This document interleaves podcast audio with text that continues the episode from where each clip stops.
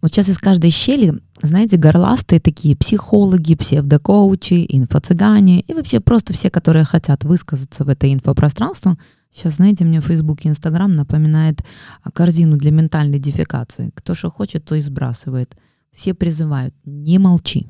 Вот обижает партнер, а ты не молчи, выскажи ему все. Родители обижали? Да вывали это все на Facebook. Расскажи это всем. Начальство тебя обижает. Расскажи всем, размажь их по всем стенкам и постам в Фейсбуке и в Инстаграме. Вот никогда не молчи. Вот сразу же озвучивай все, что тебе не так. Это так они вас призывают. Требуй у других удовлетворять твои потребности, вот прям как грудной младенец. Вот все пишут, мы слишком много молчали. Это наше славянское, терпилово. Я, кстати, тоже очень часто говорю об этом, только немножко другое подразумеваю. Сейчас скажу о чем. Каждое свое желание теперь принято всегда озвучивать. Вот когда-то что-то частично умалчивали, опасаясь, что прилетит в ответ. Но то, что умалчивали, конечно же, переполняло. И оно, знаете, как вот как мокрый памперс рвалось из решета. А потом появился этот лозунг. Не молчи, высказывай. Плюс вот эта тема с психосоматикой а невысказанная обида потом отражается на щитовидке и на горле. Ангины и так далее, танзелиты. Я тоже все об этом говорю. Вот расскажи всем, что тебе не нравится в поведении других. Я так не говорю. Выплесни, заставь тебя внимать. Если боишься, спрячься за спиной других, ну таких же, как э, ты. Вот и будете галдеть вместе, не молчать. Вот пусть эти родительские фигуры, кого вы назначили своими няньками, ну, то есть те, кому вы жалуетесь, я это имею в виду, пусть они о вас теперь заботятся. Выговаривай психологам за свои же деньги. Каждый человек должен выбрать для себя, кем он хочет быть. И это, знаете, принципиальная разница. Быть членом толпы обиженок и лиш, лишенок или кем-то на другой стороне, у кого есть власть, влияние, сила – только нужно очень четко понимать, что сила — это не тот, кто давит. Всегда есть только две стороны. Они на разных полюсах. Есть инфантильные, которые всегда обращаются к другим со своим плачем, воем, жалобами.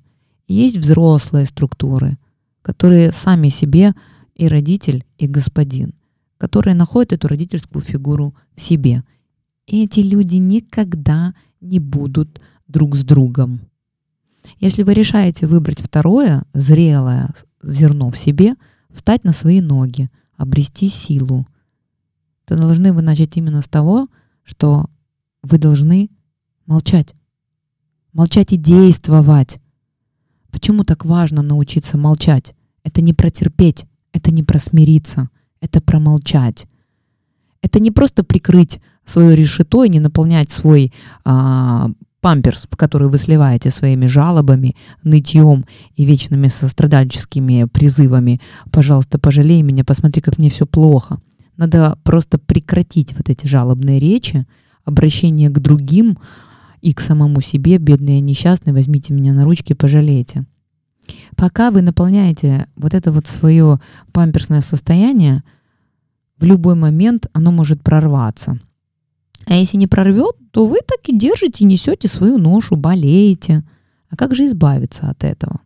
Как избавиться от этих жалоб из себя вовне? Как вытравить эту жертву из себя? Любые свои жалобы нужно обращать только к себе. Вот с этого начинается построение внутренних границ. Вот вы все время спрашиваете, а как же это сделать? Ну вот как начать? Ну как же решиться? Вот вы призываете к свободе, к силе. Вот вы молодец, вы справились. А мне что делать? А вот взять и начать. Вот вместо того, чтобы постоянно читать статьи, слушать всех подряд, взять и сделать. Ничего не делай, ничего не будет. Хочешь что-то получить, начни, делай. Делай маленькие шажочки. Обратите запросы по поводу удовлетворения потребностей – к себе.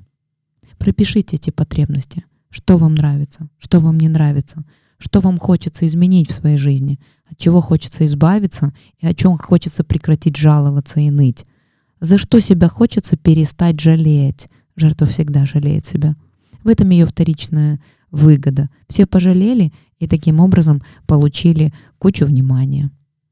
Любая претензия, любая обнаруженная потребность, любое недовольство ситуацией должны обращаться прежде всего к себе, к своей внутренней родительской фигуре, которую нужно обнаружить в себе. Скорее всего, она у вас незрелая, и вы даже не знали о ее существовании. Вот эта внутренняя фигура и должна решать, что можно предпринимать. Она есть в каждом из вас. Просто вы ее не, на нее не обращали внимания. Потому что так было проще и легче. Поныли, поплакали и легче вроде стало. Это, кстати, а, наша животная составляющая. Почему а, уже женщинам точно это знакомо? Наревелась и легче стало. Потому что пока наревелась, кортизол выделялся. А потом эндорфины скомпенсировали, и показалось, что проблема решена. И вот это у вас зафиксировалось на подкорке. Поплачь, легче будет. Не будет. Вот именно через вот это внутреннее стержневое у вас появляется хозяин, автор, режиссер собственной жизни. Родитель внутри растет от взятия на себя ответственности за себя, за свою жизнь, за свое завтра, за то, как разрешатся ваши запросы. Будут они удовлетворены или просто закончатся очередной жалобой. Ну, у меня не получилось, а ты и не старался. Пока вы обращаетесь с жалобами и недовольствами к другим, у вас нет опоры на самого себя. Вы зависите от других. Вы перекладываете эту ответственность на других. Всю энергию, которая должна идти на построение внутренних опор, внутренних границ и на выстраивание своей жизни, вы просто выливаете в жалобы, в нытье. Это не ресурсно.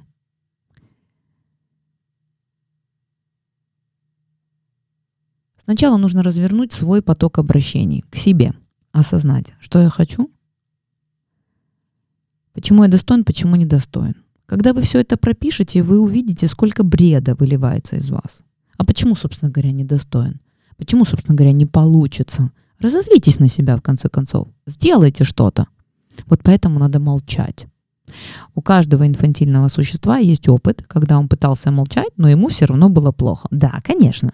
Это происходило потому, что вы не пытались обратить свои запросы внутрь себя. Это вы просто их задавливали на выходе из страха, из робости. Вы пытались внушить себе, что а, все уже дали, или не дадут, или не заслужил. И потому что Бог терпел и вам велел. И потому что славянская ментальность выращивала в нас всегда терпилово и смирение. Это не про это. Вот такое молчание, оно хуже любого громкого нытья. Оно вас хотя бы не позорит. Ну, ничего хорошего, правда, и не дает. Потому что когда вы ноете и ничего не делаете, какое-то время вас жалеют, даже, может быть, помогают. Но когда видят, что вы не берете эту помощь, вы начинаете раздражать. А когда вы терпите внутри, ну ладно, окей, терпите, разрушайте себя психосоматически. Но если вы все равно остаетесь согнутым вниз, как знак вопроса, вы не сможете распрямить спину. Это рабское мышление. Вы замираете в ожидании, что вам подадут, что все сделают для вас, за вас, утешат, помогут. Вы все равно обращаете свой запрос вовне. Перекладываете ответственность на других. Просто вы удерживаетесь от громких воплей и требований. Знаете, такая бедная овечка. Пожалейте меня, пожалейте. Я слабая. Я мечтаю о возможности, чтобы меня спасли. И, кстати, запомните, треугольник Карпмана, он представлен жертвой, жертвой, преследователем и спасателем. И вас всегда спасут. Но потом, знаете, это же мой раб. Что хочу, то и делаю. Сам спас, сам уничтожил. Потому что вы все единое целое.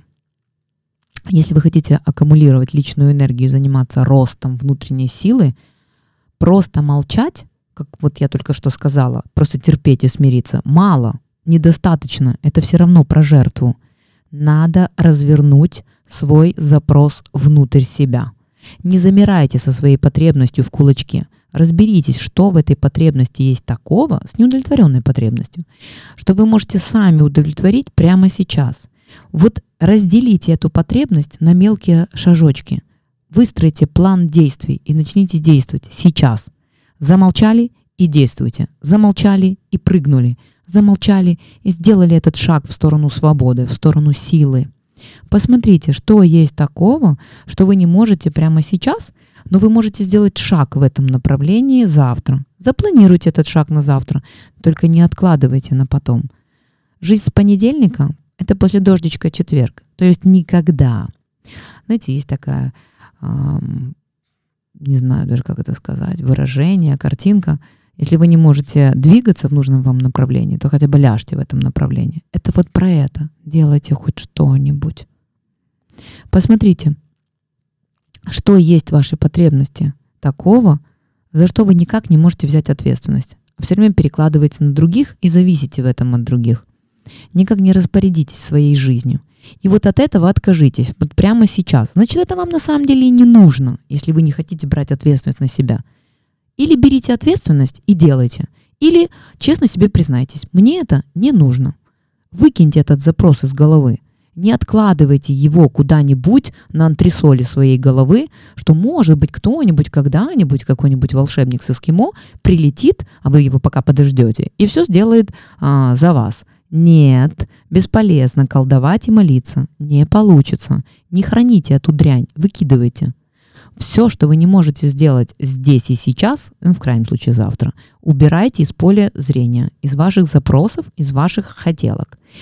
От того, что вы прописываете на новолуние свои хотелки в надежде на то, что кто-нибудь приедет и все это сделает, не получится.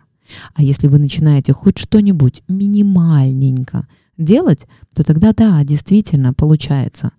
А иначе вы просто теряете силы и симпатию людей, которые действительно могли бы вам когда-то помочь, когда видят, что вы действительно действуете что вы двигаетесь в этом направлении. По моему собственному опыту я могу сказать на 100%. Даже когда у вас не хватает ресурсов, любых, материальных, человеческих, энергетических, но вы начинаете что-то делать, вся Вселенная открывается и помогает вам. И то, что еще недавно казалось несбыточной мечтой, но вы отчаянно и рьяно двигались в эту сторону, открываются такие горизонты и возможности, когда вы сами офигеваете, как же быстро и легко это оказывается – получается. Поэтому очень важно не просто молчать от трусости или деликатности, а молчать потому, что у вас нет к другим и не может быть претензий, просьб, требований, ожиданий. Другие пусть делают, что хотят, а вы рулите своей жизнью. И вот потом, когда вы станете автором, режиссером, хозяином своей жизни, вам будет проще коммуницировать с другими, такими же, как вы. Это абсолютно другие люди — это другой уровень жизни. Помните, есть жалующиеся есть сильные. С сильными другая коллаборация, с другим выхлопом, с другой абсолютно степенью результативности. Вот это и будет качественным общением. И тогда это уже будут не мольбы о помощи, а это будет ваше предложение, ваши просьбы и ответы равных вам на такие же равные запросы и предложения. Предложение отличается от мольбы.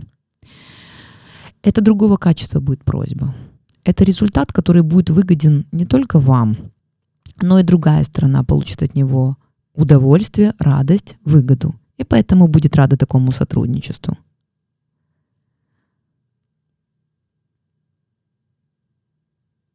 Итак, молчи о том, что вам нужно, а не другим. Молчите и делайте все для себя сами, а не тяните это из других. Не выбивайте, не вымаливайте – или не делайте, если не можете. Откажитесь от запроса, который сами не можете удовлетворить, а направляйте свой фокус внимания на то, что можете делать для себя и для других. Если кто-то что-то делает для вас, будьте уверены, делает он это не под щипцами требований мольбы или уколов совести, а потому что он достаточно хочет что-то делать для вас. Не нужно быть бедной обиженкой, несчастным, неуверенным в себе человеком. Найдите в себе силу и уверенность. И тогда не надо будет применять никакие уловки и манипуляции. Внутренние границы и опоры будут крепче и сильнее с каждым днем. А вы как? Вымаливаете? Колдуете? Или сами творите свою жизнь?